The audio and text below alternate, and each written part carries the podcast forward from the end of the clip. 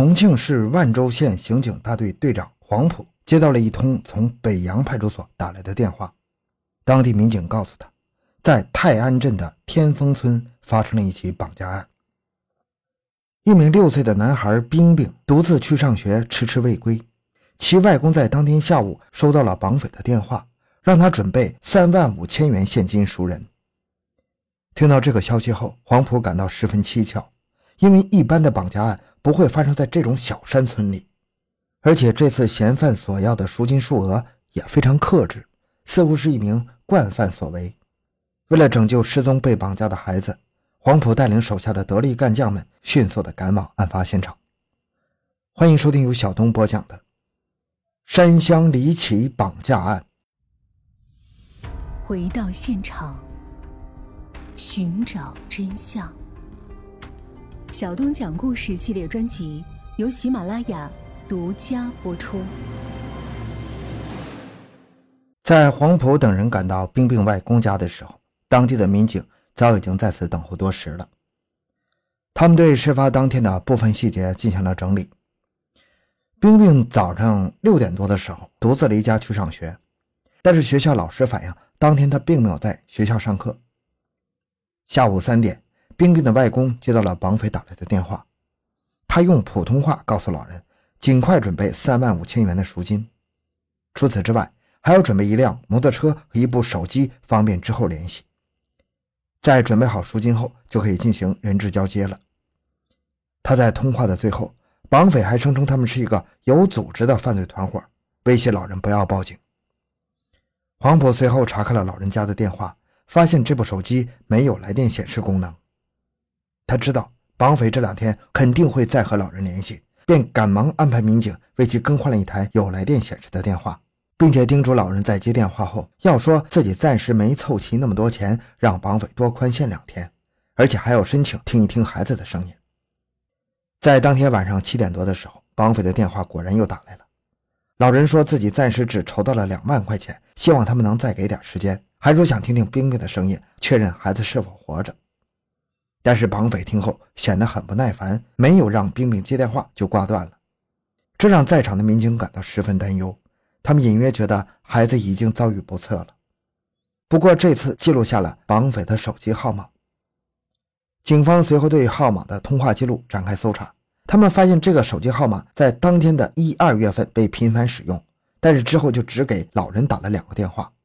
根据电话卡的售卖记录，警方找到这个号码的主人，他告诉警方，这是他给在浙江读书的儿子买的电话卡，但是其二月份回校之前就已经丢了。警方在排除了其和其儿子的作案嫌疑之后，认定这张电话卡在两个月未使用后，应该是被运营商回收，应该又卖给新客户了。但这次售出的地点是在一个小卖店里，购买这种电话卡也不需要身份登记，因此他们没有办法根据这条线索锁定嫌犯的身份。就在这时，嫌犯的第三个电话又打了过来，他告诉老人自己已经知道他报警的事情了。并让老人不要再对警察抱有什么希望。这次老人又一次要求让冰冰接电话，但是嫌犯却支支吾吾地说冰冰不在身边。说完就又挂断了电话，这让警方更加不安了。不过从这通电话里，警方听出了犯人在十分努力地压制自己的口音，在个别语句的末尾，他们还是可以听出本地方言的味道。再加上犯人说自己已经知道老人报警的消息。这让警方怀疑嫌犯就是本地人，而且还在时刻地关注着调查的进展。于是之后几天，警方对周边的居民进行了大范围的筛查，他们询问老人家自己家是否结有仇人，之后又对几名有作案动机的村民进行了排查，但最终没有发现作案嫌疑。而就在警方一筹莫展的时候，一名摩的司机突然找到了他们，说他前几天接到了一名陌生人到泰安砖厂附近的滴水洞。之后，那个人觉得他要价公道，还留了他手机号。自己之后又接到了此人的电话，把他接到了天丰村附近。摩的司机说自己之前没有在村子里见过这个男人，但是从口音上分辨，此人应该就住在附近的几个村子里。警方听到这一消息，认定此人有重大作案嫌疑，因为他去到的滴水洞正是之前嫌犯和老人约定的交钱地点。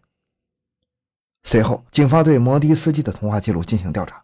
发现这次与摩的联系的人使用的手机号码不是之前绑匪的那一个。这为警方提供了新的线索。他们认为，这次与摩的司机联系的人可能是绑匪的同伙。之后又对这个号码展开了调查。通过对该号码通话记录的分析，警方发现此人之前拨打的多是天丰村本地村民的电话，这也和他们之前的推测相互印证。然而，警方走访了所有和这一号码有通话记录的人家，大部分人对这个号码的主人印象都不深。直到调查到村民冉红木家的时候，事情才有了重大突破。当时，冉红木和他的妻子并不在家，警方便问他们的儿子认不认识这个号码。小男孩在看到警方出示的电话号码后，脱口而出：“这是他爸爸的电话。”警方也随即将冉红木列为重大嫌疑人。随后，警方兵分多路，前往天丰村周围寻找冉红木的踪迹。没过多久，冉红木和他的妻子就带着农具朝家里走来。蹲守在这里的民警在冉红木刚刚走进家门之后，便将其制服了。他的妻子并不知道丈夫做了什么，还大呼冤枉，而冉红木倒是神色平静，很快就承认了自己绑架并杀害冰冰的事实。在落网之后，冉红木被带回警局接受进一步的调查。问询过程中，冉红木表现得十分冷静。他告诉警方，自己虽然读书不多，但从小就非常聪明，无论是木工还是瓦工的工作，一看就会。十四岁之后，他离开家乡外出打工，从报刊杂志上接触了不少犯罪的新闻报道。他觉得凭借着自己的才智，一定能够做的比新闻报道中的犯罪分子更加天衣无缝，但却没有什么施展的机会。几年前，他从外地回来盖一座新房子。但是到后面才发现准备的钱不够，就只能借了两万块钱的外债。最近债主追债比较紧，他又没有什么弄钱的法子，就想到了之前在报纸上看到的绑架勒索案件。之后的一段时间里，他在天丰村和附近的村落进行深入调查，锁定了四五个潜在的目标。最后他发现，冰冰每天上学比较早，而且会路过一段偏僻无人的小路，是最适合的作案对象。